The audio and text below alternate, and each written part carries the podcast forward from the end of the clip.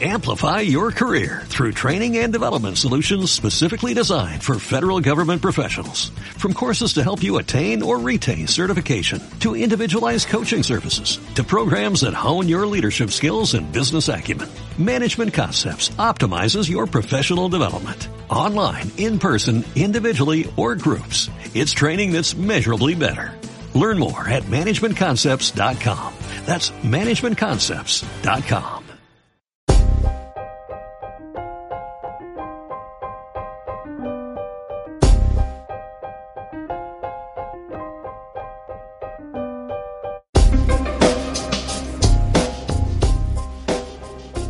Bienvenidos al podcast de Petro Racing, programa número 2. Comienza el Campeonato de Andalucía de Rally. Muy buenas a todos. En el programa de hoy hablaremos sobre los cambios, novedades y pruebas que componen el Campeonato de Andalucía de Rally de Asfalto. Y haremos un avance de la primera prueba de este, el Rally Valle de la Almanzora, que se celebra este fin de semana en Almería. Además, haremos un pequeño resumen de la segunda prueba de la temporada mundial de rally, el Rally de Suecia. Y para finalizar, os contaremos cómo fueron los test de algunos equipos de World Rally Car, que han estado de pruebas en el Levante andaluz. Arrancamos motores.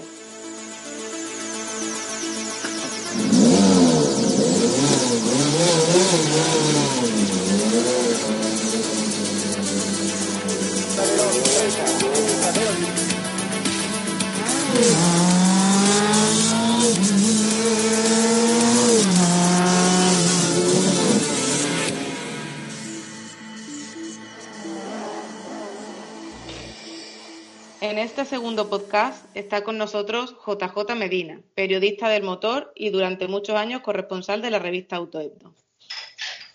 Hola desde Córdoba y bienvenidos a este nuevo podcast.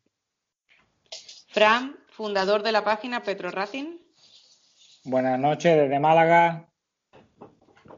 David Gómez, fotógrafo y corresponsal de la revista Autoebdo. Muy buenas noches desde Málaga, bienvenidos. Marce Romero, fotógrafo y también corresponsal de Autoebdo en Andalucía. Muy buenas noches a todos, con ganas de este segundo podcast desde Campoteja, Granada. Y como os adelantamos en el anterior programa, contaremos con un invitado especial en cada uno de ellos. En esta ocasión nos acompaña Paco Galera, presidente de Escudería Sur, organizador de pruebas como el Sierra de Cádiz, subidas como Algar, Vejer y Slalom. Es también director de carrera y ha sido piloto siempre con Carmen Brome, de copiloto. Y también decir que es periodista del motor desde hace mucho. Muy buenas, Paco. Hola, buenas noches a todos.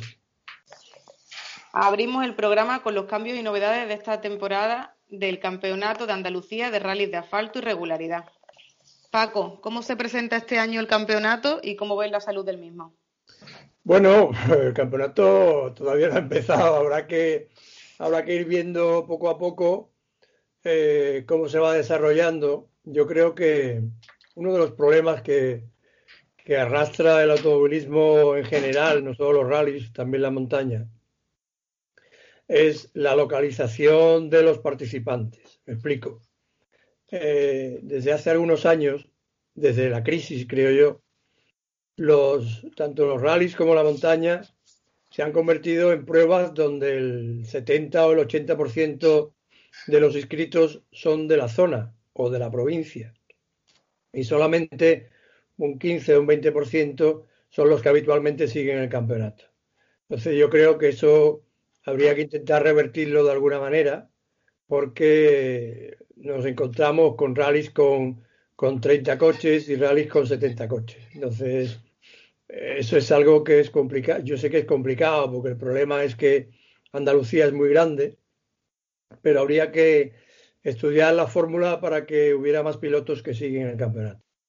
Bueno, mm, yo estoy bastante contento de que esté aquí con nosotros Paco Galera y no fui precisamente yo el que el que tuvo la idea. Eh, Paco es mi amigo desde hace muchos años, lo digo claramente. Hemos compartido muchos ratos y como ha dicho Noé al principio, yo creo que es una de las pocas personas, o no muchas personas, que ha vivido el automovilismo desde todos los puntos de vista. Eh, ha sido copiloto, piloto y buen piloto además. Es una de las personas con las cuales me he montado yo en un coche de carrera, en condiciones de carrera. Y fue en una de estas pruebas que se hacían, que se hacen antes de la temporada con el Clio Sport, allí en la Sierra de Cádiz. Y yo no me monto con cualquiera. Yo tengo que saber que es un tío seguro y Paco anda rápido y es muy seguro. Yo me estoy refiriendo a esto porque quizás mucha gente, sobre todo la más joven, conoce a Paco prácticamente solo como organizador. Insisto, es una persona que lo ha vivido desde todos los puntos de vista, además periodista de motor de los más veteranos de Andalucía, buen fotógrafo y últimamente organizador, que sabe perfectamente lo que es organizar una carrera.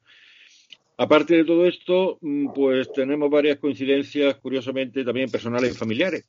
Eh, tanto él como yo tenemos un hijo en el extranjero. Él tiene a Carlos, que es arquitecto, en Holanda, y yo a mi hijo Álvaro, que eh, vive en Estrasburgo. Curiosamente, además, se conocen los dos desde pequeñitos porque los llevábamos a las carreras. Y yo lo que le quiero preguntar un poco, tanto que se ha hablado últimamente de, de los F2000, de los coches que compra la gente, que nos explique un poquito cómo empezó él en el automovilismo yo recuerdo haberlo visto como poco con Citroën X, con los Clio, con un eh, Seat Marbella. Eh, ¿Cómo empezó? ¿Con qué medio? ¿Y qué cosas tenéis que hacer, Carmen y tú, para poder ir a las carreras? Bueno, mucho, mucho antes de eso yo empecé como todo el mundo, yendo a las cunetas y, viendo carreras. La verdad es que yo estaba estudiando en Sevilla eh, filología hispánica y allí cerca de donde yo vivía había una escudería que era la escudería 1011 y que, una vez a la semana abría. Estoy hablando del año 77. Y, y entonces, pues me acerqué por allí, hice amistades. Y en el año 78, la Federación Andaluza estaba entonces en Sevilla. Entonces, en el año 78 hicieron un curso de cronometradores y yo me apunté y en aquella época y en aquel año, desde aquel año, tengo licencia de cronometrador. Eso fue el año 78, exacto, cuando todavía estaba estudiando. A partir de ahí, pues bueno, muchos años de, de cunetero y hasta el año 90. Bueno, primero estuvimos, estuve copiloto en el año 79, en el 80, en el 82, porque no tenía medios, lógicamente, y, bueno, lo que había era montarse, montarse sin, montarse sin miedo con uno y con otros. Y no fue hasta el año 90 cuando, cuando Mari Carmen y yo decidimos empezar en la Copa Marbella. Y fue curioso, porque el Marbella era el coche que tenía Mari Carmen para ir a trabajar. Y, salió aquel año lo de la Copa Marbella, entonces fue cuando nos metimos decidimos eh, ponerle el kit que vendía SEAT y, correr. Que es curioso también, una anécdota del primer rally, que no pudimos correr, por el año 90 fue cuando eh, es, fue el único año en el que hubo licencias autonómicas en Andalucía. Ahora ya las vuelve a ver. Pero entonces que es lo que ocurrió el primer, el primer rally del, campeonato aquel de la Copa Marbella fue el Sierra Morena. Y en el Sierra Morena había que tener licencia nacional, porque era campeonato de España, y licencia autonómica, porque era campeonato de Andalucía. ¿Qué es lo que ocurrió? Que nos gastamos todo el dinero en hacer el Marbella y cuando llegó la hora de sacarnos la licencia, como además somos dos de la misma casa, pues no tuvimos dinero para las dos licencias y tuvimos que dejar pasar el Sierra Morena después de haberlo entrenado. Y ya empezamos el siguiente rally que fue el rally de Huelva. Después del Marbella, bueno, pues estuvimos en el Marbella lo corrimos el año 90 y 91. Lo vendimos. En el 92 y 93 hicimos la AX. Vendimos el AX. En el 94 no hicimos nada y en el 96 y 97 hicimos la Copa Clio con un William. Y que curiosamente en el, en el Sierra Morena del 97 íbamos primeros del andaluz y nos salimos en el, en el penúltimo tramo que era pasado el puente de los Arenales. Eso fue en el 97 con el Williams. Después, ¿qué más hicimos? Pues hubo ahí un tiempo de parón, 2000 y 2001 tuvimos el primer Clio Sport y con el que hicimos segundos, me parece, en, el, en la Copa. Y después, en 2004 y 2005, tuvimos otro. Y ya en el 2005 eh, lo vendimos y hasta hoy. Yo creo que ese, así, ese, fue, ese ha sido nuestro recorrido por el mundo de los rallies.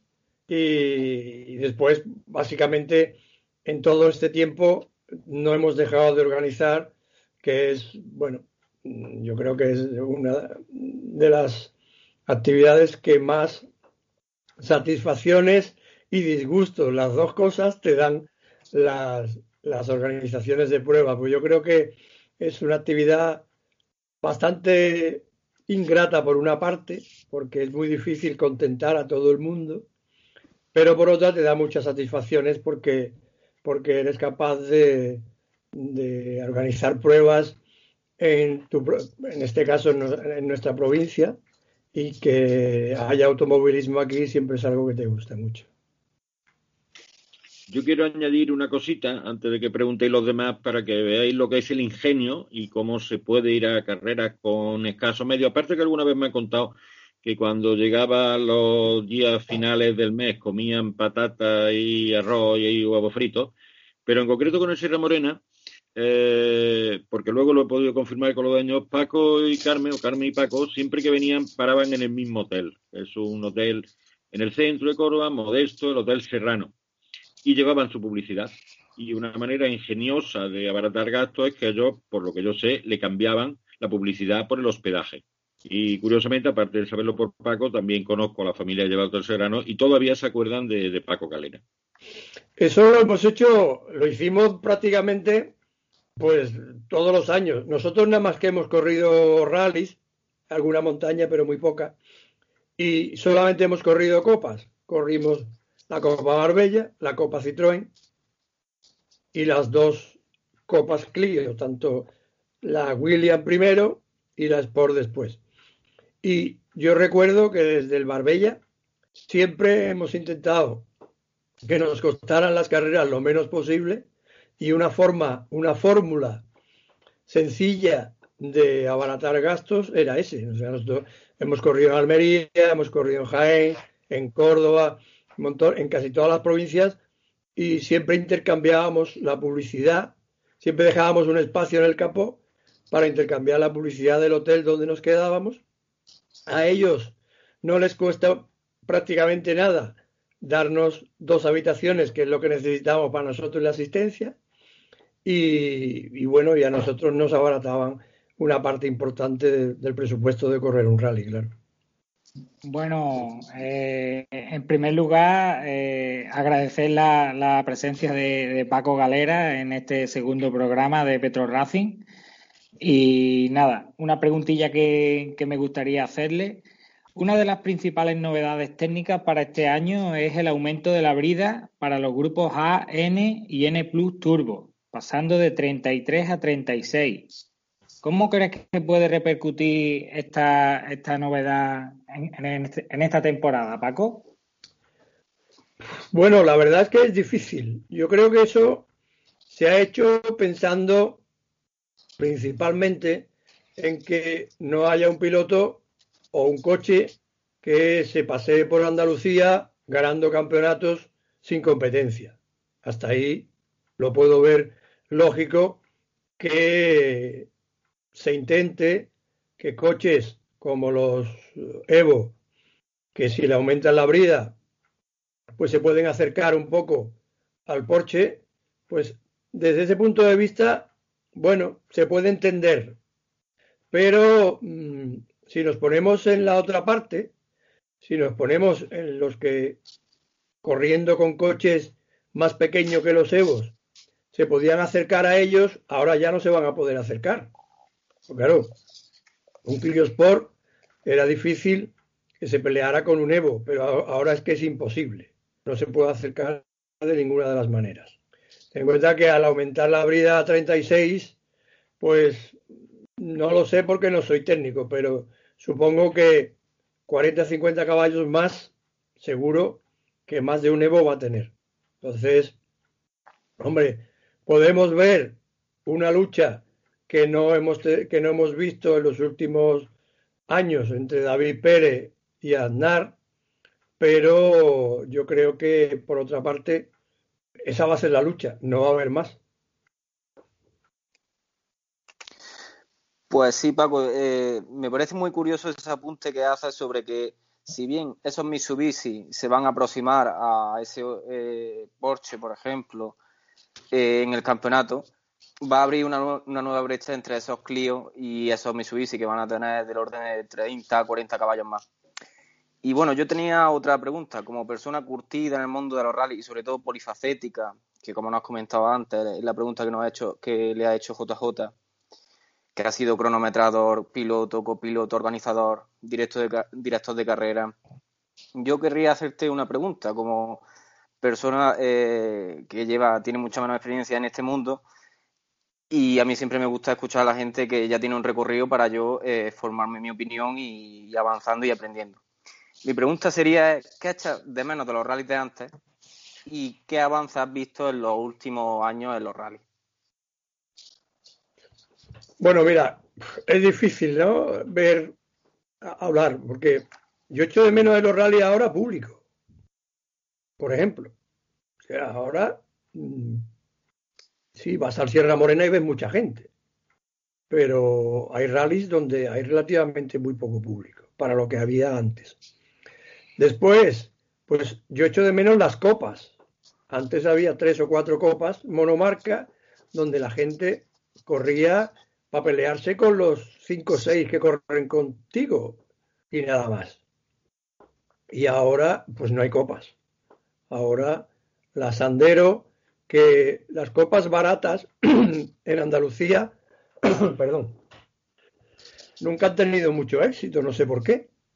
Entonces, la gente eh, mira que es un coche que tiene que ser divertido, que es muy barato, que tiene premios. Es una copa que en cualquier otra región pues, habría 15 o 20 coches corriendo. Y este año, en el primer rally, creo que hay cuatro o cinco.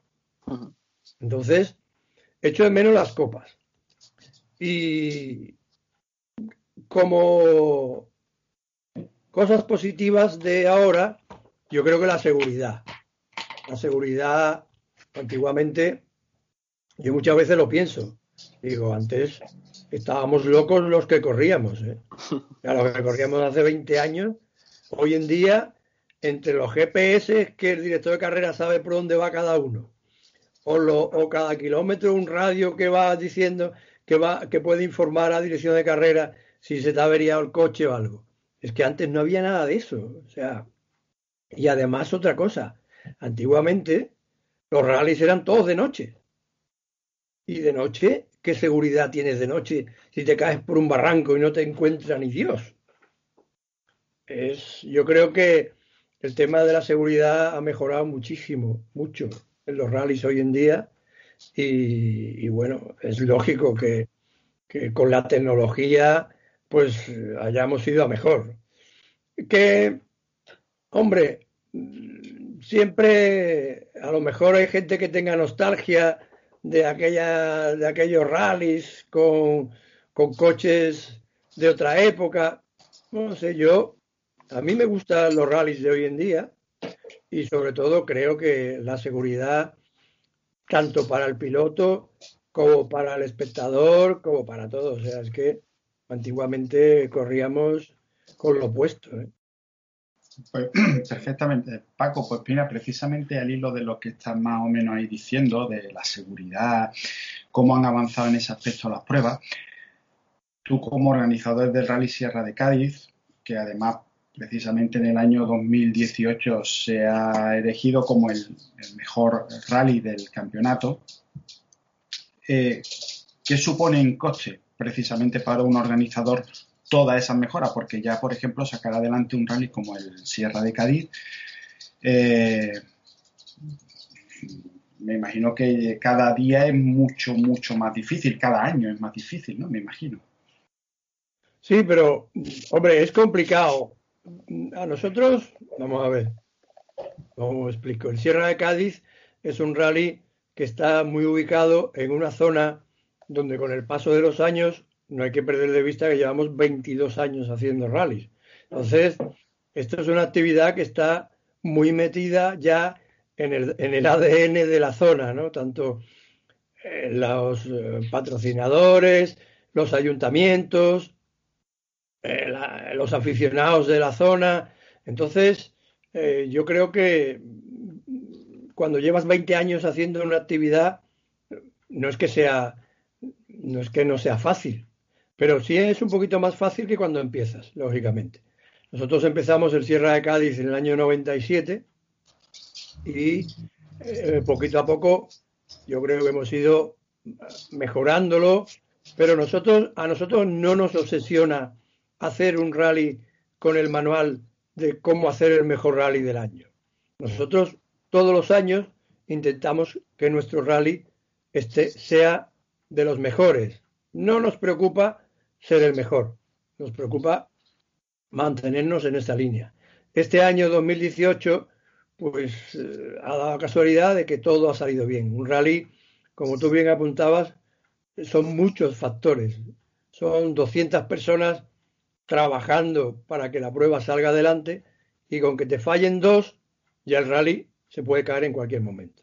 O sea, entonces, eh, nosotros estamos contentos, tenemos un equipo de gente que básicamente siempre arrancamos mi mujer y yo y somos los que más horas echamos haciendo el rally, pero creo que le ponemos todos mucho corazón y el rally además tú yo creo que eres de los que lo has vivido, no sé si los 22 años, sí. pero años.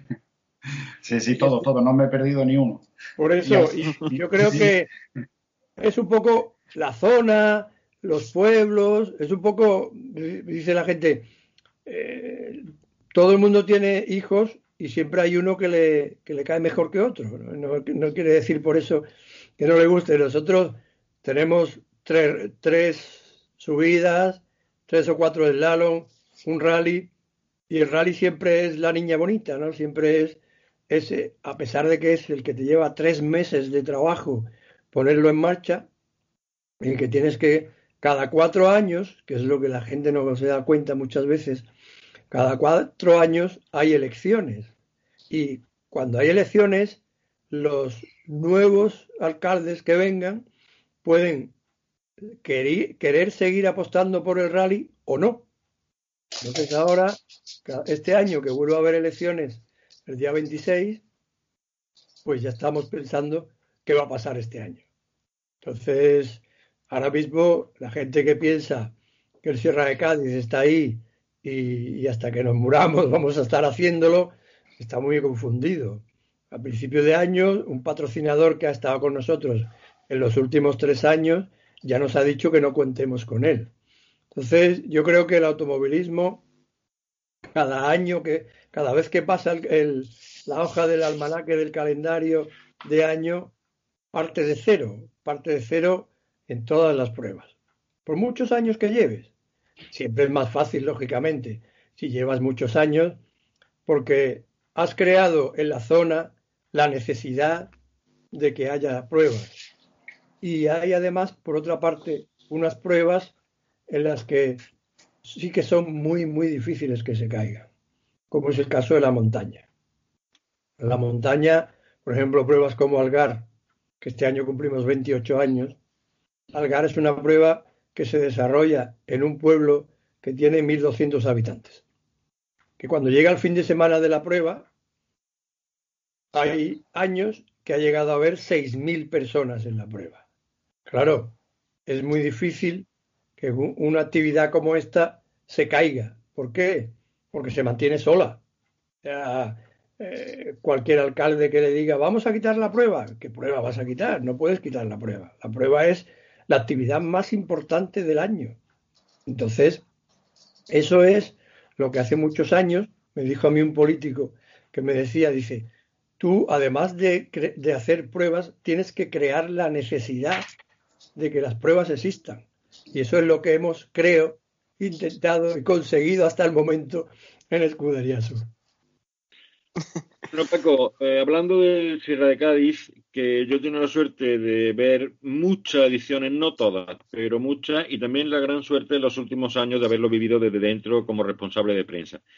Eh, os voy a decir, mm, yo siempre he visto un gran mérito en Sierra de Cádiz que se puede hacer aquel entorno que es bellísimo y que es un parque natural, que en muchos sitios no. Eso es obra de la escudería, de su contacto con ayuntamientos, con diputación y todo eso. Pero un poco, esto es un trabajo enorme, yo lo sé, y generalmente cuando llegamos el viernes al rally está todo preparado, hay mucha tensión, eh, por la noche es prepararlo todo, por la mañana es levantarse en el hotel donde estemos a las seis de la mañana, insisto, con mucha tensión, con mucha... Luego se desarrolla el rally y cuando se acaba todo y ya tal, y nos quedamos a cenar, generalmente lo que hay es mucho cansancio, también mucho mosqueo por las cosas que hayan podido pasar, lo que no salió bien. Yo ya he oído más de una vez y más de dos decir a, Paco, a Carmen, este es el último año que lo hacemos, este es el último año que lo hacemos, porque, por poner un ejemplo, el año pasado simplemente, que salió muy bien, pero lo que no sabe mucha gente es que se perdió un reloj de un cronometrador y que vale el, las tiritas, todo esto, que vale, me parece que decía Paco, 3.000 euros. Eso lo mm. acabar todo y el reloj no aparecía por ningún sitio. Se miraron, se rebuscaron y se tal. Y allí la escena era el reloj, el reloj, hasta que consiguieron ponerse en contacto con el cronometrador, creo recordar, que había venido sin coche, en otro coche, y era de Málaga, y cuando llegó a Málaga se dio cuenta que se había llevado el, cronómetro. Entonces ya pudimos acabar la cena, y luego hay otra cosa, ¿eh? Esto acaba el sábado y el domingo por la mañana, que me suelo ir domingo, pues esta gente empieza a recogerlo todo eh, los coches y sigue el trabajo y luego siguen subiendo varios días más. Es un trabajo, como ha dicho Paco antes, muy satisfactorio por otra parte y muy ingrato, porque a veces eh, se oyen o se leen comentarios. Por eso yo creo que lo bueno de esto es conocer y que la gente conozca más a Paco en todas las facetas que ha tenido. Eh, algunos comentarios que salen a veces, como eso que he leído yo, es que como Paco tiene cerrado el presupuesto del Sierra de Cádiz, y yo me quedo flipando, digo, vaya desconocimiento, no, va, ¿eh? Vaya desconocimiento. Cuando al hilo de lo del parque natural, nadie sabe, porque no lo ha leído, el condicionado del parque natural, si del parque Sierra de Grazalema. Si alguien leyera el condicionado, como lo lee, por ejemplo, Carlos, el director de carrera, si alguien leyera el condicionado que nos pone el Parque Sierra de Grazalema, mm, dirá que nosotros estamos locos haciendo el rally, completamente locos, porque el condicionado es, bueno, es un disparate uno detrás de otro. Y después, además de eso, es que eh, nosotros, como tú hablabas antes de recoger el domingo por la mañana, hay un grupo de personas que se dedican a pasar por todos los tramos y a limpiar todos los tramos de residuos, de basura, de chinos de las curvas, de todo. El rally no se acaba el sábado por la noche, el rally dura varios días más. Y de todas maneras, está claro que yo no sé si en España hay algún rally que se celebre en un parque natural como el, además reserva de la biosfera, como el, Sierra de la. Pero, pero es cierto que hemos trabajado mucho con los políticos y con los alcaldes para que, para, bueno, para lo que hablamos antes, crear la necesidad y que ellos sean los primeros que sumen y que digan que el rally hay que hacerlo y que si manchamos, pues que limpiemos, pero hay que hacerlo. Yo creo que además eh, lo que han entendido muy bien en la Sierra de Cádiz es lo que es la promoción eh, en el automovilismo de la gente que va. Yo, gracias al Sierra de Cádiz, me conozco muy bien toda la Sierra de Cádiz, toda, desde todos los pueblitos, porque me lo he pateado. Y luego lo que he hecho yo en varias ocasiones, eh, irme en verano a la Sierra de Cádiz, a los sitios que conozco, y la gente pues le gusta mucho, aparte de que es un modelo de, de turismo, de naturaleza, con todo súper limpio, todo muy agradable. Por poner un ejemplo, del último año, pues dio la casualidad de que estuvimos en el Hotel Villa de Grazalema, donde después en septiembre se hizo el rally. En el mes de agosto estuve, eh, vamos, primero cronológicamente, no por ponerme yo primero. Primero estuve yo allí con mi familia, con mi hijo, con la niña, la nieta francesa y tal, y unos días después, sin habernos puesto de acuerdo, estuvo David con su familia. ¿No es cierto, David? Sí, sí, es cierto, porque además lo que, lo que tú decías antes, ¿no? Yo he aprendido a amar esa zona precisamente al amparo del Rally Sierra de Cádiz. Conozco esa zona y es un sitio que adoro y yo siempre si hay un, algo que le tengo pánico al futuro en este aspecto es que algún día no se haga el Sierra de Cádiz. Lo voy a, si, si, no se hace un Sierra de Cádiz, yo, yo, lo voy a echar muchísimo. Bueno, yo hay muchísima gente. Lo, bueno, pero mientras tengamos salud, menos, ¿eh? mientras tengamos salud intentaremos hacerlo. ¿eh? yo te lo agradezco, Paco, sí, porque además nos da una alegría a todos, porque es una zona que yo he aprendido a amarla gracias a precisamente al rally. Mira, nosotros hace el, el rally número 20, parece que fue. Es la primera vez, porque como sabéis, como saben, eh, el Sierra de Cádiz ha ido desde el primer año eh, cambiando la sede cada año. El Sierra de Cádiz ha llegado a tener hasta ocho sedes distintas, que eso es un plus además de complicación para nosotros. Pero hasta que no llegó el rally número 20, Grazalema no fue la primera vez sede del Rally Sierra de Cádiz. Que había un alcalde nuevo y que un poco a duras penas, pero dijo, bueno, vamos a apostar por el rally por primera vez a ver qué nos parece. Pues en cuanto acabó el rally, nos dijo, oye, nosotros queremos que sigas viniendo aquí porque no nos podíamos imaginar que esto trajera tanta gente, llenara tantos hoteles llenara tantos restaurantes y moviera tanto la economía del pueblo. No se lo podían imaginar. Es que eso es lo que yo creo que hemos conseguido con el Sierra de Cádiz, entre otras cosas. Que es que alguien que no le gusten los coches se dé cuenta que esta es una actividad que genera una gran, un gran movimiento económico dentro del pueblo. Además, a mí me gustaría argumentar que, el Sierra de Cádiz para nosotros, vaya, para Petro Racing, también tiene, va a tener siempre un, hueco destacado porque fue la primera, fue la primera prueba que JJ Medina nos acompañó en una retransmisión en directo, que nosotros ya la hacíamos, no, Noelia y, y yo la hacíamos ya anteriormente, pero no, no era comentada y en el Sierra de Cádiz, pues JJ Medina eh, se ofreció para acompañarnos en la retransmisión y comentarla y la verdad que fue todo un éxito y, le estamos muy agradecidos a JJ y al Sierra de Cádiz. Muchas gracias. Eh, yo quería hacerle otra pregunta a Paco antes de que se nos acabe el tiempo. Eh, ¿Qué te parece la cantidad de pruebas que hay en Andalucía en general los rallies que hay y también los rallycronos. ¿eh? eh ¿Qué opinión tienes de los rallycronos? que coloquialmente a veces lo llamamos de otra manera. Aquí ya en el primer programa lo estuvimos comentando, que pensamos que es una especialidad que, bueno, se hace aquí en Andalucía, el único sitio, y que tampoco aporta nada. ¿Cómo ves tú esos rallycronos como organizador de un rally importante como es el Sierra Cádiz? Hombre, yo desde el principio, desde que surgieron, siempre yo creo que es público y mi posición y yo particularmente no los quiero. Yo creo que en Andalucía, con la montaña, o sea, con las especialidades que había de siempre, con el slalom, la montaña, los rallies, el circuito, el autocross, los rallies de tierra, yo creo que había que hay suficientes modalidades como para diversificar. Yo creo que además eh, los rallycronos en cierta medida le quitan eh, inscripción a los rallies. Y bueno, yo no soy partidario. Creo que eh, conseguiríamos más si mantuviéramos las especialidades que siempre ha habido. Y en cuanto al número de pruebas, hombre, en un momento dado se admitieron 14 pruebas de montaña y este año, si no llega a ser porque el organizador de la mota ha decidido no hacerla, pues volveríamos a seguir teniendo 14 pruebas de montaña. Y la historia no es esa.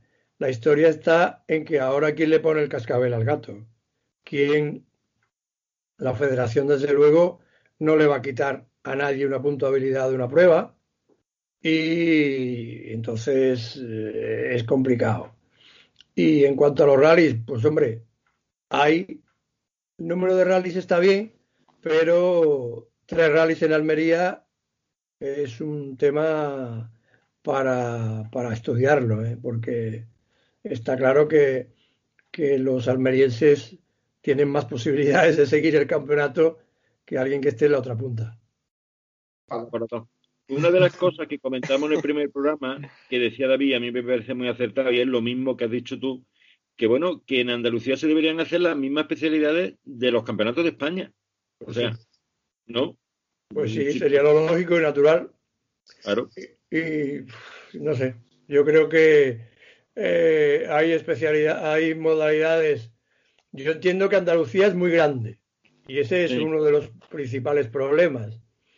Y, que, hay, que hay muchos pueblos que quieren automovilismo pero no se puede hacer una carrera en cada pueblo.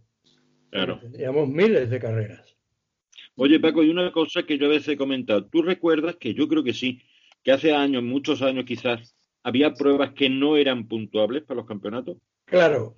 Yo eso es un, tema, es un tema que, así es como deberían de hacerlo. O sea, yo recuerdo, por, por contaros un detalle nada más, del año 78, que igual alguno no había ni nacido.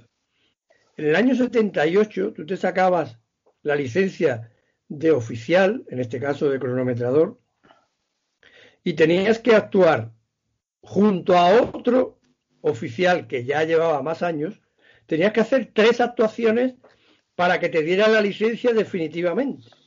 Bueno, pues en la organización de pruebas tenía que ser igual. O sea, tú no puedes hacer una prueba el primer año y que ya sea puntuable para el campeonato. No, aquí ha habido durante muchos, muchos años en el que había subidas y rallies, unos valederos para el campeonato y otros que no lo eran. Y no pasaba nada. Había pilotos para correr unas pruebas y otras. Y las pruebas no puntuables tenían una normativa y eran más baratas tanto para organizar como para correrlas que las puntuables. Es que yo creo que el primer año que haces una prueba, el primer año que tú haces una prueba, no debería de ser puntuable. Que es como antiguamente estaba esto. Eh, hace 25 años, en la época de Vidal, pues tú solicitabas una prueba de montaña o de rally el primer año y el primer año no era puntuable. Y ya te la inspeccionaba y si lo hacías bien y tal y cual, entonces al año siguiente podía ser puntuable. Pero es que, o sea, aquí nadie entra a jugar al fútbol en primera división. Todo el mundo entra pues por las divisiones pequeñas y va subiendo. Pues esto debería ser igual. De hecho, yo muchas veces pienso, chiquitas montañas y los rally, ¿cuántos rally cronos ha habido que han durado dos ediciones? Empezando por el de Alcontar y Jate, el de Ujíjar, el de... y muy poquitos, muy poquitos de ellos. Y luego otra cosa que también comentamos aquí, aunque sea alargar, que eso no tiene ningún valor para los que empiezan a correr, porque acaban corriendo de memoria cuatro kilómetros para allá y cuatro para acá. Y luego mete un tramo larguito en el Sierra Cádiz, en el Sierra Morena, y se asustan todos. Claro, es lo que pasa, lo que, lo que le ha pasado siempre a los pilotos de Andalucía cuando han ido a correr el Nacional. Que aparte de que estamos en la otra punta de España es que aquí estamos acostumbrados a darle 30 pasadas a un tramo para poder correr. Y cuando llegas al nacional y te dicen que dos o tres pasadas, pues no corres. En fin, podríamos estar hablando dos días. en próximas ediciones. Pues con este apunte de Paco finalizamos ya esta parte del campeonato de rally. Y bueno, nos despedimos ya de Paco Galera. Le agradecemos la participación en este programa y esperamos volver a oírle más adelante, aquí en otro podcast. Muchas gracias a vosotros, un placer hablar con, todos y, nada, aquí me tenéis para lo que queráis y para seguir hablando de automovilismo todas las veces que, que se os apetezca. Gracias y buenas noches. Muchas gracias, Paco. Muchas gracias, Paco. Gracias. Muchas gracias. Gracias, Paco. Adiós, Juan de. Un abrazo a todos. Venga, igualmente. hasta luego. Chao.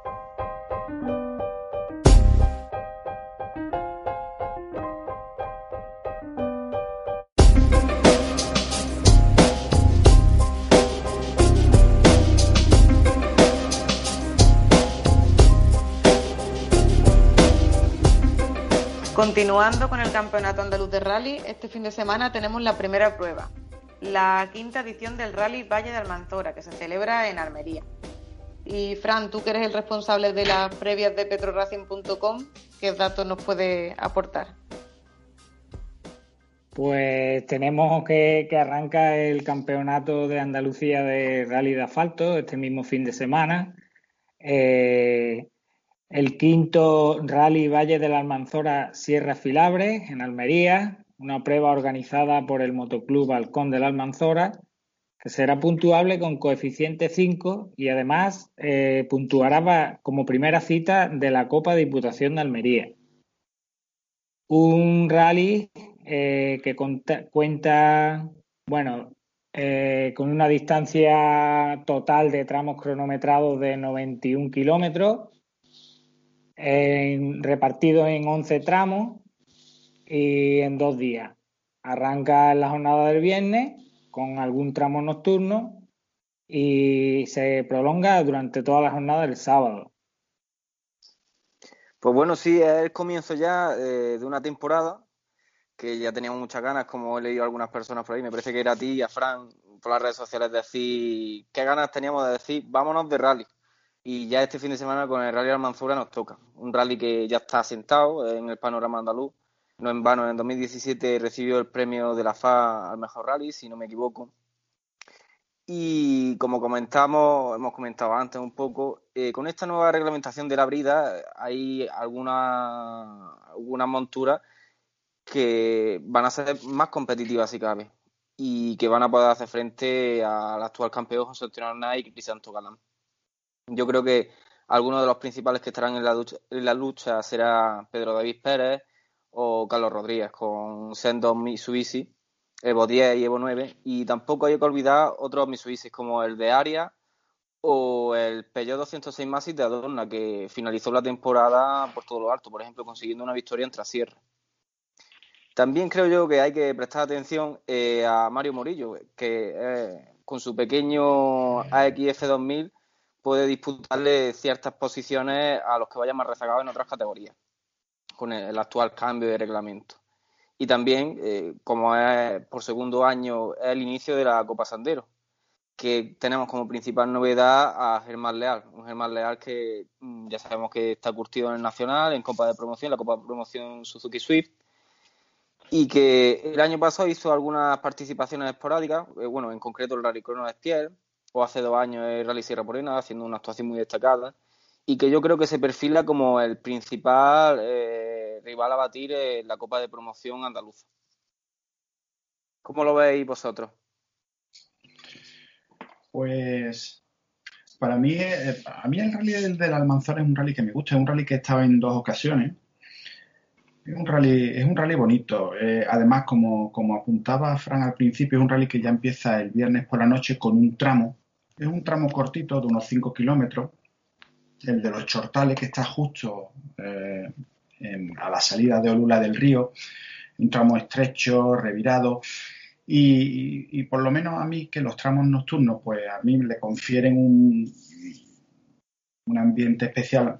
Personalmente es un rally, ya te digo, que me gusta y espero ir este año tengo la intención de ir para allá y, de disfrutar de esta primera prueba del campeonato.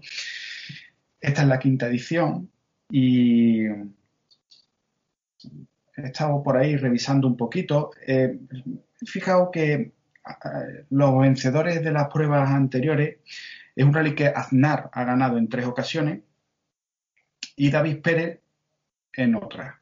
¿eh? Es decir, que hasta ahora en las cuatro ediciones que se han disputado han sido los Porsche los que han dominado el, los que han dominado el rally. Es un rally eh, que además luego eh, eh, es muy concentrado para ver. Te desplazas pocos kilómetros y, ya digo, el tramo del viernes de los Chortales está muy cerca de Lula, muy cerca de donde está todo el parque cerrado y todo, todo, todo esto montado.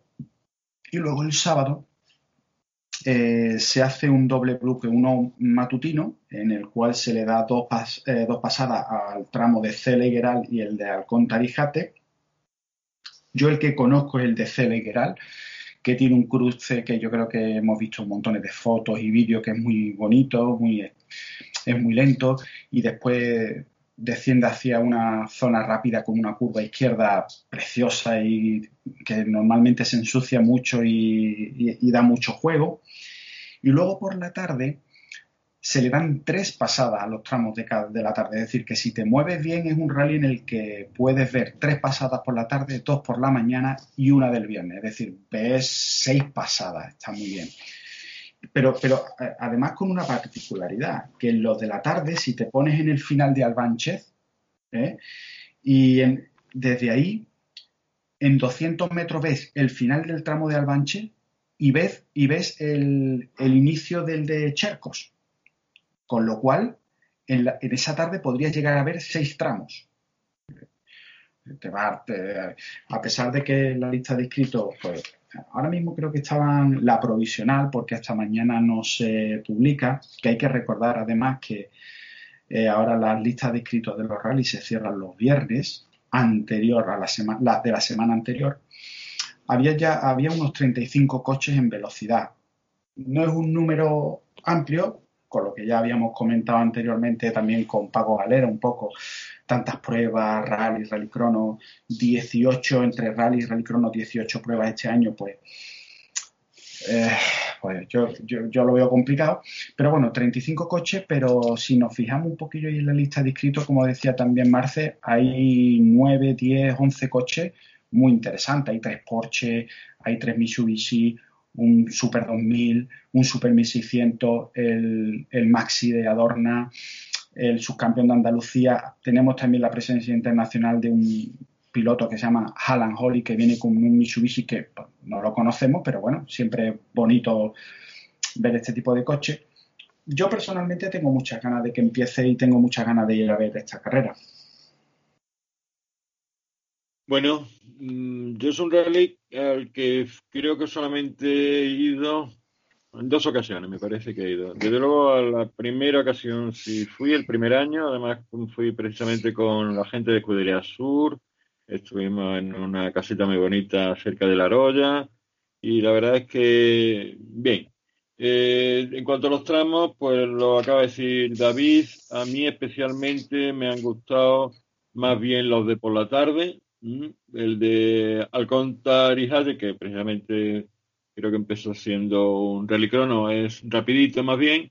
A me gustan más los de por la tarde. Y yo recuerdo de haber ido un par de veces allí, eh, creo que es la llegada del de Cercos al Cudia, el pueblo muy bonito y muy asequible. A mí me gusta detenerme un poco, bueno, mm, decir que solamente he ido dos porque en los últimos años no, no he tenido que ir a Almería eh, como corresponsal de Autuedo, que antes iba, yo me pegaba unos tutes de kilómetros, más o menos desde Córdoba, cualquier rally por Almería, yo hacía en ese fin de semana mil kilómetros, 300 y pico, y 300 y pico para volver y 300.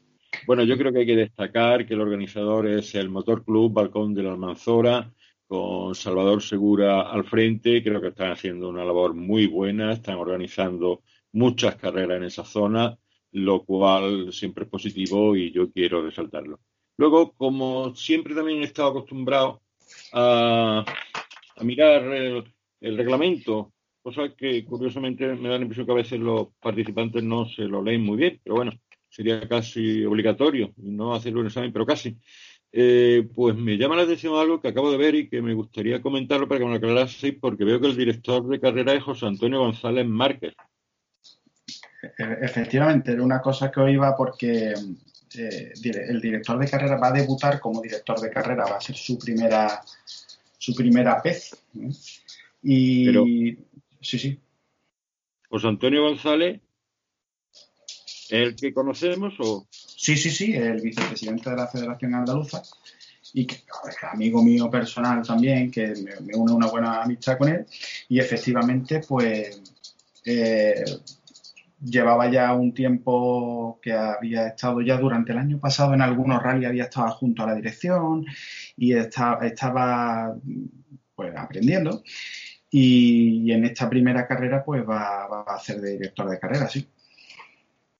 Ya aprovecho de aquí para desearle muchísima suerte porque además, mm, como ya sabemos todos, aquí en Andalucía no estamos precisamente sobrados de directores de carrera, sino que los, hay unos cuantos que son muy buenos, pero claro, al final hay muchas carreras que dirigir y hay que empezar a abrir el abanico.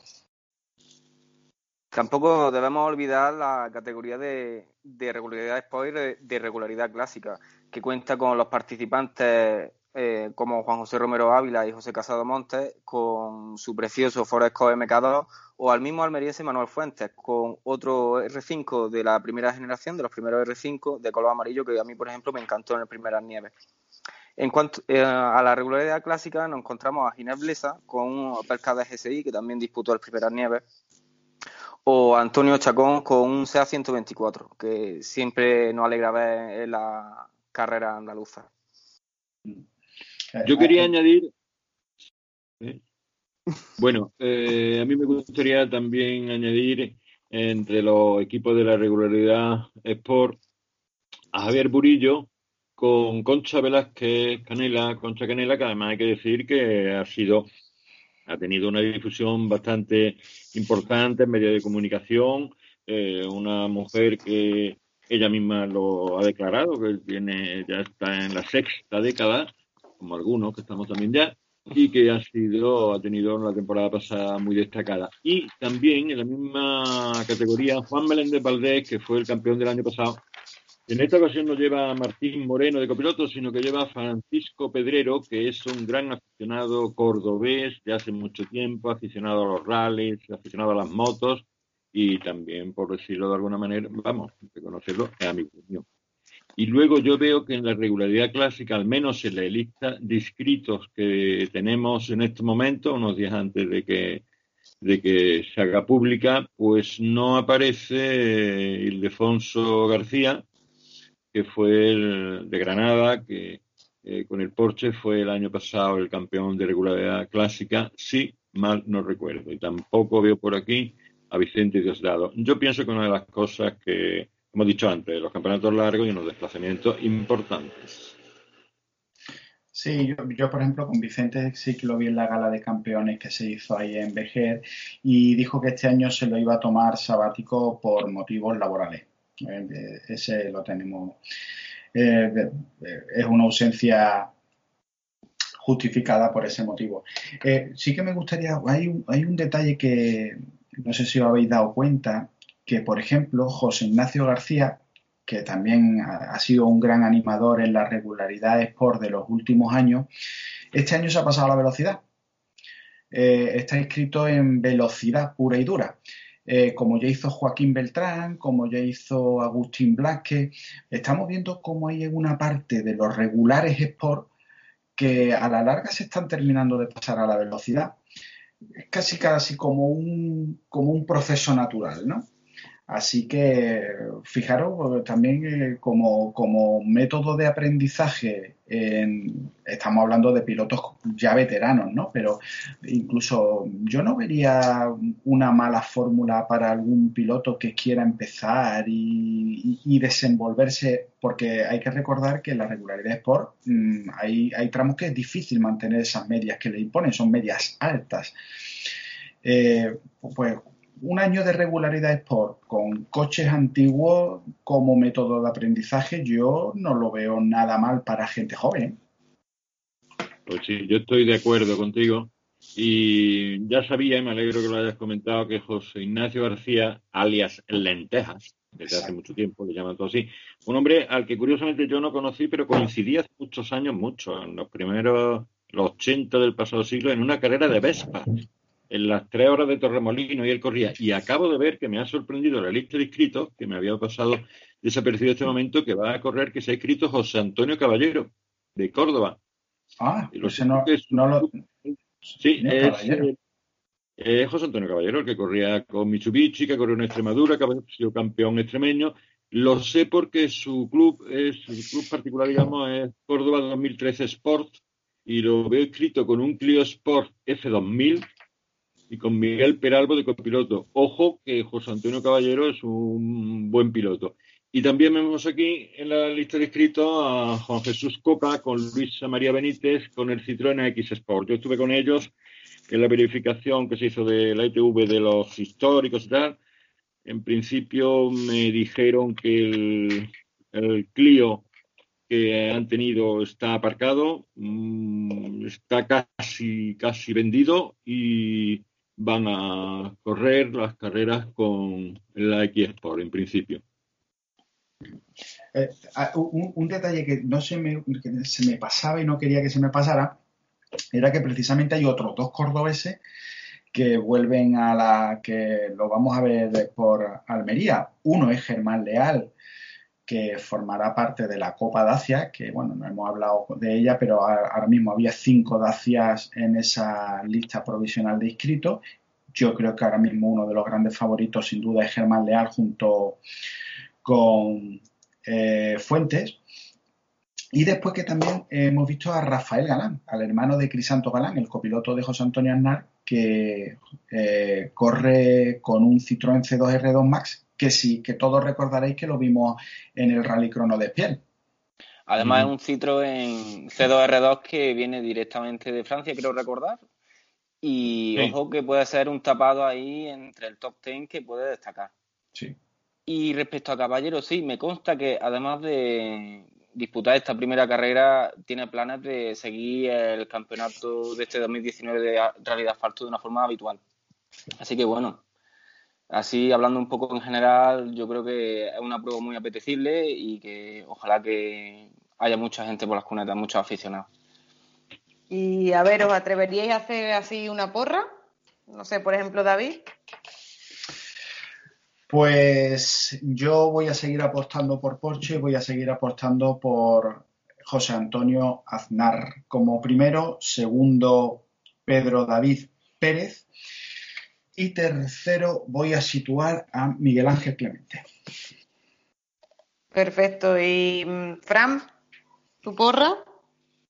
Pues no sabría decirte la verdad. Eh, te podría decir quizás que como primero pondría, al igual que ha dicho David, a José Antonio Aznar con el Porsche, pero en segundo y tercer lugar la verdad es que no sabría decirte, porque como vemos por aquí en la lista hay varios Porsches, está también el, Clemente por ahí con, el Avar y, y la verdad es que sabría decirte, creo, el primero que si, si no cambia la cosa, me, me imagino que será José Antonio Aznar. Bueno, pues lo, habéis dicho casi todo. Y claro, eh, en todo caso yo podría hacer otra porra por si esto diera dinero, llevarme más que los demás, porque los demás habéis puesto como gran favorito a José Antonio Aznar. Bueno, pues yo voy a poner a David Pérez. También ha ganado algunas veces, eh, puede ganar. Lógicamente, digamos que si lo pensamos en estadística y tal, el favorito es José Antonio Aznar. Pero yo voy a poner a David de vencedor, detrás a José Antonio Aznar. De entrada, siempre decir que para mí lo más difícil ha sido los pronósticos. Y cuando he tenido que escribir, sobre todo en Diario Córdoba, eh, los pronósticos de la carrera, pues era un lío. Lo que solía hacer es contemporizar un poquito el podium, no sé qué, no sé cuánto, a veces acertaba y otras veces, muchas veces no acertaba. Pero yo quiero destacar algunos pilotos que me parece que no os he comentado, eh, y viendo, aparte de los Mitsubishi que se ha hablado, están los hermanos Reyes, está eh, uno que va con el Renault Clio y otro que lo he visto aquí con un Peugeot 206 1600 también está Sergio Capel, que a es un piloto que me gusta mucho porque lo veo que va avanzando poco a poco. yo creo que estos pueden estar en, el, en la tostada. Mm, yo daría por cambiar un poquito, porque tenga también un poquito más de, de, interés quizás el campeonato. Eh, David Pérez, primero, Anar segundo, y tercero, pues quizás Clemente, y a la Copa de Asia, como habéis dicho, el más leal. Ahora que José Luis Fuentes, siempre un piloto ya veterano, que siempre ha ido bien y que yo creo que allí en Almería le puede estas carreras, porque además creo que José Luis ya corrió con los Dacia y para Germán va a ser un nuevo coche. Y Marce, nos queda la pues Bueno, un poco al hilo de lo que decía JJ, yo también apuesto porque David Pérez va junto a Miguel Arrébola en virtud un poco a los resultados de primeras nieves y de la distancia en la que quedaron de Arnaz, van a ser los ganadores de este primer rally de la temporada. En segundo puesto, obviamente, eh, yo creo que va a estar, o rondando ese puesto va a estar Arnaz. Eh, la experiencia de Arnaz y Crisanto Galán mm, va a tener aquí un resultado seguro. Y en tercer lugar, yo apuesto por un tándem que puede destacar entre esa amalgama de Mitsubishi, de ese punto S2000 de Clemente. Y yo creo que es la juventud de Carlos Rodríguez, y de este Gutiérrez. Yo creo que es su segundo rally juntos y pueden formar un buen tándem entre corazón, alma y cerebro. Vamos, uno un poco más cerebral, uno, es más cerebral y el otro le pone mucha pasión. Y yo creo que pueden acabar en tercer lugar. Yo me apunto yo no, Yo no siento a Carlos Rodríguez, perdón, yo no siento a Carlos Rodríguez ahí precisamente porque Clemente aquel terreno es que lo conoce casi como la palma de su eso Es cierto, eso es cierto. Pero evidentemente para mí Carlos Rodríguez también es un, favorito. Lo que pasa es que va a estar muy difícil hacer top ten en este rally, ¿eh? O sea, mm, así es. porque es que ahí hay una serie de, Jesús Adorna. Jesús Adorna seguramente hará un gran rally, lo que, pero tiene el, el inconveniente de no conocer este rally, ¿no? se presenta un rally muy abierto, ¿verdad? Para ese top ten no hay que olvidar, por ejemplo, ya hablando del top ten, a gente como a Murillo, como a Rafael Galán, como hemos comentado antes con ese Citroën C2 R2. Va a ser un rally muy abierto y yo creo que muy emocionante. Sí. Yo creo que lo pues que podríamos casi cerrar este tema deseando mucha suerte a todos los participantes, desde el que vaya a, a, disputar los puestos de cabeza hasta el que debute y en todas las especialidades. Mucha suerte también para los organizadores. Yo no voy a poder ir, estaré siguiéndolo desde aquí, desde casa. Y por mi parte, nada más. El, como decíamos en la cabecera de este programa, comienza la realidad de asfalto andaluces. Pues sí, muchísima suerte a todos los participantes y esperamos disfrutar de un, de un bonito rally y mucha suerte también para los organizadores y toda esa labor que tienen durante el día de rally. sí. sí, Me sumo a los compañeros. Suerte a todos. Pues con la porra y deseando suerte a todos, damos por finalizada esta parte que dedicamos al Campeonato de Andalucía. Y solo recordar que para el que quiera saber todos los datos con exactitud de la prueba, lo podéis encontrar en www.petroracing.com. Ahí tendréis toda la información.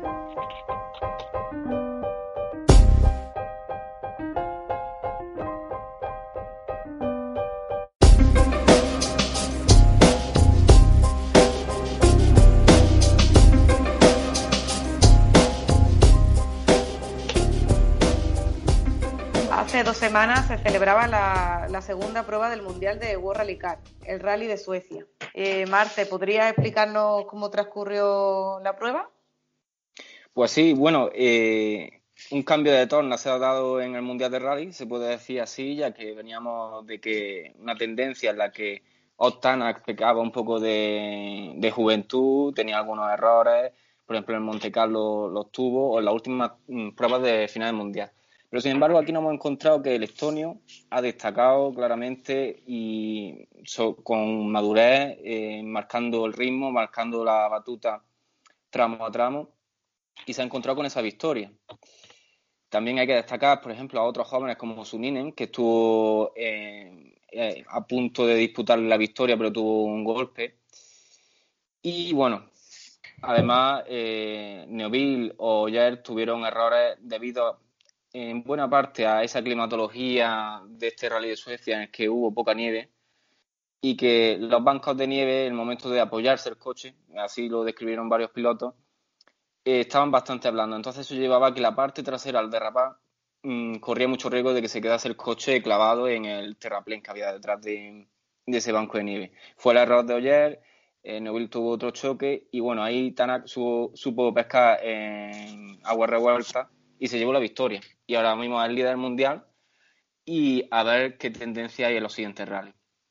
Tampoco hay que olvidar que también estuvo en la pomada un Yarimati Latvala que cumplía el récord de participaciones por delante de, nuestro Carlos Sainz. Y también destacar eh, el papel de Sape Calapi, que ante el abandono de su compañero de equipo, Oyer, supo muy bien guardar los muebles para el equipo Citroën y también defender ese puesto para que no, Newville no se llevase unos puntos de más. Por otra parte, eh, hay que destacar, creo yo que recordaremos este rally como el rally en el que Jan Solán eh, hizo podio en el campeonato junior, en el que tenía varios retos abiertos, varios frentes abiertos. Por una parte, tenía eh, estrenaba coche, era su primera participación con un Ford Fiesta R2 y era su primera cita en Rally de Suecia. Ya sabemos eh, que el Rally de Suecia se disputa en nieve y que los pilotos nórdicos llevan la batuta en este rally.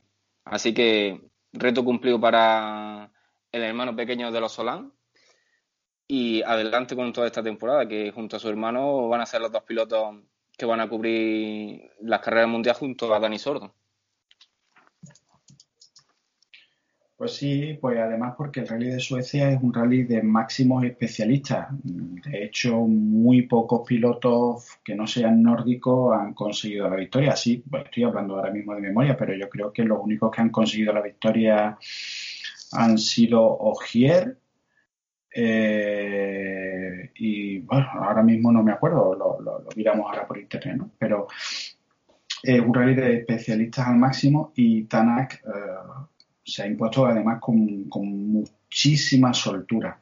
Es verdad que la lucha desde el segundo hasta el quinto, hasta, hasta el Evans, que bueno, aquí por fin vimos a los Ford en Monte Carlo estuvieron desaparecidos, pero aquí tanto Evans como Suninen, pues más o menos eh, hicieron un, buen rally. Eh, siempre con una máxima igualdad desde ya digo desde el segundo hasta el sexto mm, en, el tramo a tramo era, era una igualdad máxima. Hay que destacar una, cosita y es que, mm, que, a mí no pasa inadvertida y es que en uno de los tramos, por primera vez, un World Rally Car 2, un R5, concretamente Hutunen, consiguió el scratch. ¿eh? Y, no estamos hablando de un tramo eh, urbano, estamos hablando de un tramo puro y duro del rally, de un tramo de casi 9 kilómetros de noche, pues consiguió el, el scratch la primera vez que vemos un R5 superando a los potentísimos Rally Car, lo que demuestra que esto es un rally muy, muy atípico. Muy, muy, muy atípico. Tanak fue con diferencia el más rápido. Y para mí hay una pequeña también decepción en este rally, que es Loef. ¿no? Eh, Loef tuvo un rally para mí gris. Claro, es que de Loef esperamos tanto, ¿verdad? Que cuando no gana, pero bueno, eh, por ser un poco malo, en, el famoso tramo este de Colin Crest, el tramo de Bad Joysen, no sé si ustedes lo pudisteis ver, pero todos los coches, eh, cuando saltaban, que es un salto espectacular, un tramo precioso, eh, todos caían de costado izquierdo, excepto Loe, que cayó de costado derecho.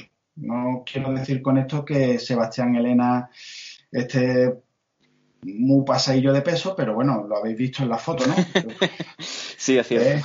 ¿Eh? ¿Eh? la verdad es que, me resultó curioso. Todos caían del costado izquierdo, excepto el, el Hyundai del Oeste, que cayó de costado derecho. En fin, eh, Daniel Elena, que es genio y figura, copiloto como la copa de un pino, pero que, es, que está cogiendo una inercia eh, tremenda. ¿eh? En fin, un, rally muy bonito, un rally espectacular, rapidísimo. He visto por ahí vídeos en internet. Es una pasada, es una pasada. Y estos World Rally Car por esos tramos de hielo a 200 por hora, 190 por hora, eh, sin duda es una pasada. Pues yo poco puedo hablar que no se ha hecho ya y además tengo que reconocer también que no lo he seguido especialmente. He estado el fin de semana ocupado en otras cosas, lo he seguido, eh, pero bueno, creo que ya lo habéis dicho, creo que sí es un rally con unas características muy especiales por el terreno y sigue, me alegro de la victoria de Anak y bueno, desgraciadamente no ha habido ningún mm, piloto español, por lo menos no que destaque realmente. Creo que Jan Solán sí pero ya os digo, no lo he seguido mucho. Eh, siguiendo un poco con lo que ha comentado David de lo de Sebastián, Sebastián Loeb, eh, tenemos que la, la, Loeb solamente, fíjate la trayectoria que tiene Loeb con, con, los mundiales que tiene y demás, y solamente tiene una victoria en el Rally de Suecia, en el año 2004. Eso, eso, precisamente lo estoy viendo ahora porque antes me quedé con la duda y Sebastián Loeb lo ganó en el 2004, Ogier lo ha ganado tres veces y Neville que lo ganó en el 2018. El resto de ediciones, todas las han ganado pilotos suecos, finlandeses, eh, noruegos, nórdicos. Sí, la, verdad que la victoria de, de eh, en esta edición ha sido una sorpresa, grata además. Teníamos, tenemos ganas de, de ver un, poco de movimiento ahí en la, zona alta de los primeros puestos de, las generales y de las pruebas. Y la verdad que Tana con esta victoria también se pone al líder, se, se, pone como líder en la general y, la verdad es que gusta, gusta y, y, es gratificante. Eh, como, como, equipo español solo teníamos a Jan Solán y Mauro Barreiro y la verdad que han hecho todo un papelón. Han quedado terceros en su primera prueba en el Mundial Junior de, rally. Su estreno también en, una, en, una, en, una, en un terreno como, como es el rally de, Suecia. Y, la verdad es que me alegro, me alegro mucho por ello y cambiando un poco el tema, porque en este rally no tuvimos al piloto español Dani Sordo, que sí ha disputado el rally Serra de Fafe, además con una victoria contundente, liderando 13 de los 14 tramos que, se disputaban. La verdad es que ha sido una entrada, una entrada en la temporada por todos los actos. Además, con ese Hyundai i20 R5 que nunca había pilotado en, sobre tierra. Por ejemplo, el año pasado compitió en el Barum Rally de la República Checa, en el que no tuvo muy buen resultado, porque es un rally muy complicado, muy para la gente del lugar, por ejemplo, como Jan Kopecky. Pero aquí sí se encontró en su salsa y a pesar de que era la primera carrera que competía con este Hyundai R5 y 20 R5, pues se ha llevado la victoria de calle, dominando como hacía mucho tiempo que no hacía en un rally.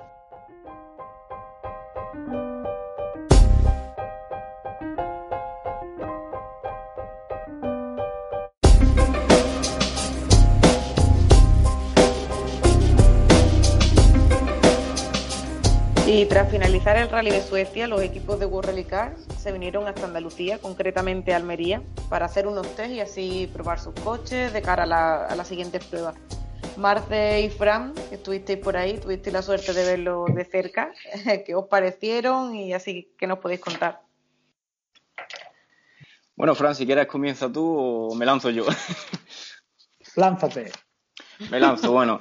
Eh, yo todo tipo de onomatopeyas para cuando se trata de ver un coche de mundial rally en directo. Eh, simplemente escucharlo ya entre los montes de Almería, porque los test suelen en Almería, ya pone los pelos de punta. Cuando lo vais a llegar, levantar esas columnas de humo, eh, es impresionante. Yo me considero fan eh, sobre de los test casi por delante de un rally del mundial, y fíjate lo que te digo. Y bueno, fue una prueba del ritmo al que va el mundial prueba tras prueba. Otanak estaba en lo alto del podio de Torsby en Rally de Suecia, eh, descorchando la botella de champán y en cuestión de 15 horas eh, teníamos a ese muchacho estonio probando de cara a Rally de México en prueba almeriense. una prueba de que esto no para durante toda la temporada y que además hemos tenido un desfile durante toda la semana de la totalidad de los equipos oficiales del Mundial Rally, incluido en este caso eh, el equipo de M-Sport. Hemos tenido a Tanak probando, a subcampeón Neville, al campeón Sebastián Oyer, a prácticamente todos los pilotos que van a tomar parte en México. Así que bueno, mm, tenemos esa suerte aquí en Andalucía, en concreto en Almería, y siempre hay que buscar ese hueco dentro de la semana entre todas nuestras labores. Y hay gente que no puede aprovecharlo. Por ejemplo, me acuerdo ahora de David que lo intentó hasta el último momento y se disfruta un montón. Además, buscar dónde está el tramo forma parte de algo un poco distinto quizá como se vivía los rally antes, que buscar dónde está el tramo, qué piloto estará, no lo sabes, porque ahora con internet sabemos muy bien dónde va a estar el tramo, el rally, todo muy perfecto. Y los test mantienen un poco ese romanticismo de los rally antiguos que yo no viví. Eh, me, encanta, nunca había pensado así, fíjate de los test, pero tienes razón. es decir, gran parte del encanto que tiene y de lo que nos gusta es, precisamente ese. Tienes razón. Yo este año no he podido estar en ninguno de ellos. Ha sido, pues, a mí que me encanta, es uno de, de, los días del año que posiblemente me gusta más de las carreras. Pues este año me ha tocado ver vuestras fotos, ver vuestros vídeos y y morirme de envidia. Pero bueno, ¿qué le vamos a hacer? La vida es muy dura y el año que viene tendremos la, seguramente podremos ir a verlo. Pero, pero, pero tienes razón, ¿no? El, orden, la, la, profesionalización ya tan grande del Mundial de Rally es que gana, gana en Suecia y al día siguiente está en Almería. O sea, no sé cuántos kilómetros hay, pero posiblemente cuatro o cinco mil, no lo sé. Es verdad que los aviones hoy día te llevan a los sitios muy rápido, pero fijaros, fijaros que, despliegue y, que forma. De hecho, eh, he leído unas declaraciones de Sebastián Loeb quejándose un poco de, que hoy día ya hay tal profesionalización que los pilotos casi van de memoria en los tramos porque se pegan entrenando los tramos con las onboard eh, todos los días. Entonces llega un momento en el que van casi de memoria.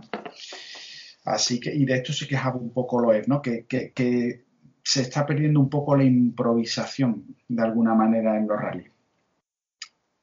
Claro, y lógicamente el Loeb lo que posiblemente notará es el, el tiempo que no ha estado metido en, en, la pomada de los últimos años, ¿no? Hay un, yo no he podido ir tampoco por motivo de trabajo, así que cuando uno es su propio jefe, pues es difícil eh, irse de, del trabajo, ¿no? Planeándolo con tiempo, sí. He asistido alguna vez a algún tipo y la verdad es que es eh, muy bonito. Y un pequeño apunte a Marce, que estaba entusiasmado y creo que ha dicho que echaban una humareda y me da la impresión por lo que he visto en las fotos que más bien eran polvaredas. Sí, polvaredas, para ser específico. Además que fotografía, eh, fotográficamente eh, salen unas fotos preciosas y, he visto las de Marce, he visto las de Álvaro Negrillo, he visto las de también José Luis Arco de Munari, de Fernando Cruz. He visto unas cuantas fotos y son preciosas, son unas imágenes preciosas tienen una ventaja sobre los rally habituales y es que por el mismo sitio pasan un montón de veces. Es lo que yo digo también de las fotos de los circuitos, que se ponen a la puerta y sabes que van a pasar delante tuya 15 veces seguidas. Pero vamos, las fotos son muy, muy bonitas. Sí, y además eh, eh, buscan Almería precisamente porque preparan el Rally de México y uno de los factores más importantes que buscan los equipos es que pueden trabajar en altura, porque el Rally de México eh, se, realiza en cotas altas y ya sabemos que los motores turbo, la altura es muy importante a la hora de probar cosas. Y, precisamente es lo que están buscando ahí en Almería, aparte de que el terreno se parece, según parece, al de México, pero lo que buscan también es eh, esa toma de datos en altura. Lo que comentabais de, de Tanak, eh, por lo que nos pudimos escuchar allí en al mismo pie de tramo, es que la noche del domingo durmió ya en Almería. O sea que se bajó del podio, se, bajó del podio de, Suecia y directamente cogería un avión. Y por lo que pudimos, por lo que nos pudieron comentar allí en Almería, eh, la noche del domingo ya durmió, durmió en suelo andaluz. Eh, respecto a los coches, pues qué vamos a decir, un Rally en tierra, la verdad es que es muy bonito de verlo. Me, impactó más quizá el, el, paso por curva, la, la, velocidad y demás que del Citroën. No sé si tendrá algo que ver. Hombre, el Hyundai también iba bastante bien, pero al no, no sé si tendrá algo que ver que no iba decorado no sé, a mí particularmente, no sé qué opinas tú, Marce, pero me pareció, me impactó un poco más ver a Citroën y claro, la suerte también que tuvimos de ver a Oyer, que también lleva varios campeonatos a, la espalda y, hombre, las manos de un piloto así, la verdad es que se nota también. Pues sí, la verdad es que se alinearon los astros un poco y hicimos nuestro hueco en la semana justo el día en el que estaba el subcampeón, Newville, y Oyer por Almería, en distintos lugares. Y yo sí aprecié, como comenta, eh, una diferencia de ritmo entre ambos. Es probable que, por ejemplo, Neville, como se nos comentó, estaba probando piezas específicas y buscaba un rendimiento más específico quizás en algunas zonas del tramo. Y cuando llegamos por la tarde a, los test de Citroën con Oyer, yo, vamos, el ritmo que vi no era de test, el ritmo era de rally. Y yo creo que más por el tema de decoración se debe a que, bueno, Oyer eh, viene de un abandono en Suecia. Recordemos que este hombre acumula seis campeonatos mundiales y que no le gustará ni un pelo abandonar y perder. Y yo creo que a México va a salir a por todas. Y aquí se vio, vamos, el ritmo era arrollador. Creo que en los vídeos que hay por internet, las fotos que se han ido publicando, se nota de alguna forma. Que recortaba todo lo que podía, cómo engranaba marcha yo me vine encantado de los test de ayer, la verdad. Pues vamos a ir dando ya por finalizado este segundo programa y bueno, no sé si alguno queréis hacer algún apunte o comentar algo antes de terminar. Me gustaría comentar un par de cosas. Una de ellas que estamos hablando de, hemos hablado mucho de Andalucía, del Mundial, y yo creo que algo que tenemos que intentar en estos podcasts es no olvidar a nuestros vecinos, y uno de los vecinos son los extremeños. Eh, yo quizás por cercanía de Córdoba con la provincia de Badajoz, pues he ido mucho a Extremadura. Y es que el fin de semana pasado se disputó la decimotercera subida a Feria. Es un pueblo muy racing, muy conocido porque se hacen tramos de los rally de allí, de Vendimia, con unas curvas enlazadas que se llaman las tontas. Ahora la casualidad de que esta tarde, que he estado, me pasó casi toda la tarde en Polígono Las Camadas, porque tenía que llevar el coche a, a un control de estos de, de en garantía y tal. Y he, he visto, he estado en el taller de Jeremías, de Francisco Javier Jeremías, Francisco David Jeremías, perdón. Y he visto un coche que me ha llamado mucho la atención, que es muy bonito y es un nuevo BMW 325i 36, creo que me ha dicho que se ha traído de Cataluña. Mm, salió con el de la... ¿Cómo? no, no, ahí va, que no lo conocía. Sí, sí. Es muy bonito y según me dice él, pues va muy bien. Y decir que la subida de feria parece el festival BMW, porque el resultado final es primero un veterano piloto extremeño, Santi Barragán, con un BMW M3 E46. Segundo, a destacarlo, el malagueño Juan José Ruiz, con un Citroën AX Sport que ha quedado solamente a, a, a, a pues a escasas décimas de segundo. Aquí se disputaron dos más entrenamientos, dos de carrera y se cogió el primer, el mejor tiempo de cada uno. Y en la segunda carrera el mejor tiempo fue para Juanjo Ruiz de Local Sport. Eh, decía BMW porque quitando este coche, que es un Citroën, el tercero fue José María Obreo por un BMW 325i y el cuarto David Navarro, un piloto que conocemos muy bien aquí en Córdoba porque ha venido varias veces y el quinto Volkswagen Golf. Siguiendo con los andaluces que estuvieron allí, pues prácticamente en turismo el que hemos dicho, pero en monoplazas sí eh, hubo más. El segundo, la victoria fue para José Carlos Portalo, el motoclub Mendelejo, pero el segundo fue Juan José Moreno, de Rafa Racing, creo que el piloto de Hinojosa. El cuarto, Gustavo Antonio Salguero, creo que es granadino, el quinto Javier Maya y el sexto Juan Camacho, el piloto lucentino. Eh, simplemente la anotación. Y creo que también me corresponde un poquito, ya para casi cerrar, eh, develar un poquito el contenido del próximo podcast, que será muy eh, dedicado a Rally Sierra Morena, que se disputa, como sabéis, los días 21, 22 y 23 de marzo aquí en Córdoba. Y vamos a subir al podcast una entrevista muy especial a un piloto muy querido en Córdoba, que desgraciadamente ya no está con nosotros.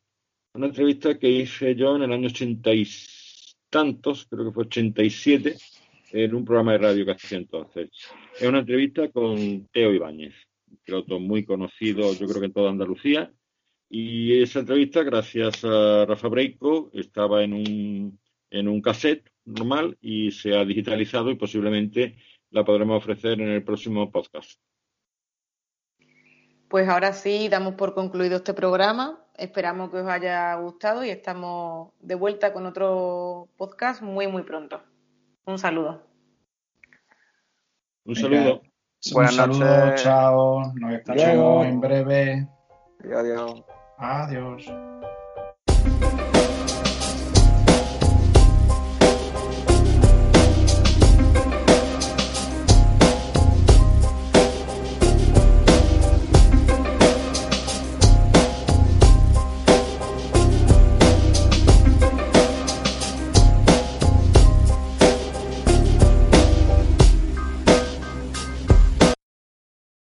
Amplify your career through training and development solutions specifically designed for federal government professionals.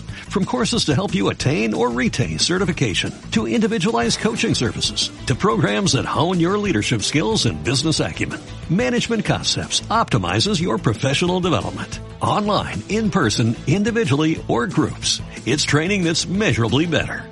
Learn more at managementconcepts.com. That's managementconcepts.com.